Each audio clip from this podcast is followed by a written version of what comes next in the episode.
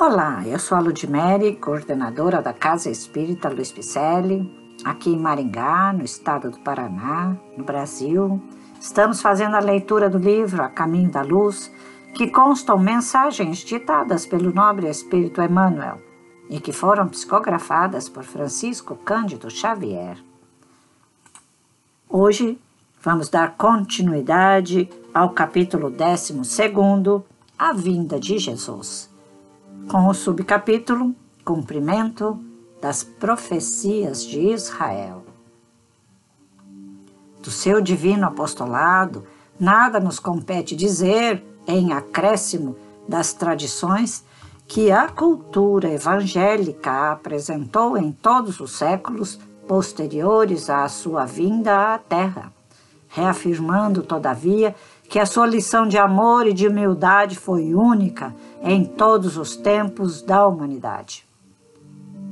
Dele asseveraram os profetas de Israel, muito tempo antes da manjedoura e do Calvário. Levantar-se-á como um arbusto verde, vivendo na ingratidão de um solo árido onde não haverá graça nem beleza.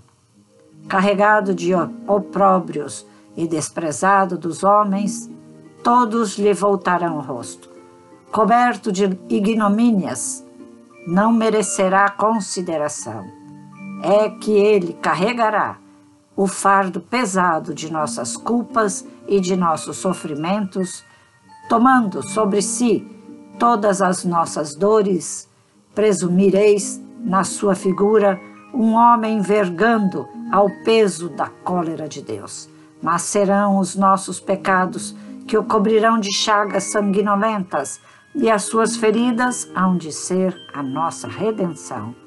Somos um imenso rebanho desgarrado, mas para nos reunir no caminho de Deus, ele sofrerá o peso das nossas iniquidades.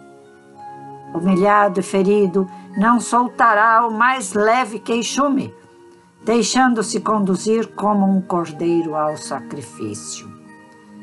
O seu túmulo passará como o de um malvado, e a sua morte como a de um ímpio.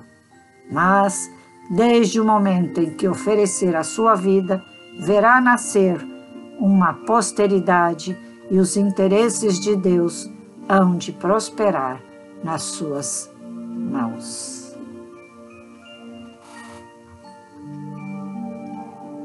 Chega a me dar vontade de chorar. Estou essencialmente emocionada. As lágrimas vertem dos meus olhos. Quando leio que Jesus passou por tudo isso, devido a se sacrificar por nós já foi feita a profecia e cumprida a sua profecia. E ele passou. E deixou esse legado de amor e de paz, e até hoje a gente ainda não consegue seguir. Vamos repensar nossas atitudes? Vamos ver se realmente fizemos e estamos fazendo o que Jesus espera que façamos?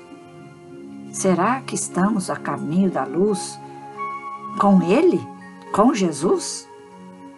Há de se perguntar para nós, enquanto caminheiros, quanto defensores da doutrina cristã. A doutrina cristã, a doutrina dos Espíritos, existe um legado para que a gente possa colocar em prática. Existe aí um legado cheio de histórias, manifestações, respostas, ensinamentos, conteúdos que nos elevam. E o que a gente faz quando a gente entristece? Entra em depressão? Deixa a depressão nos pegar?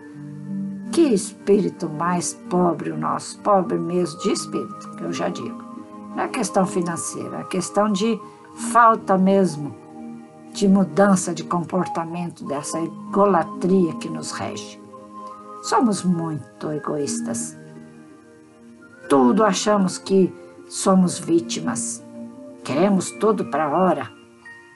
Vitimistas que somos, Ainda somos imediatistas. Queremos milagres. E o milagre está em nosso caminhar. Se quisermos voltar ao Pai Maior, melhores do que quando aqui a gente chegou.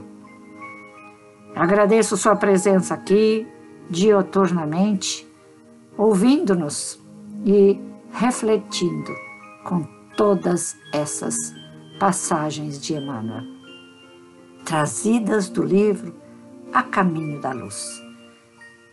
Mande um alô em nossas redes sociais, Facebook e Instagram, com o nome Celpe Picelli.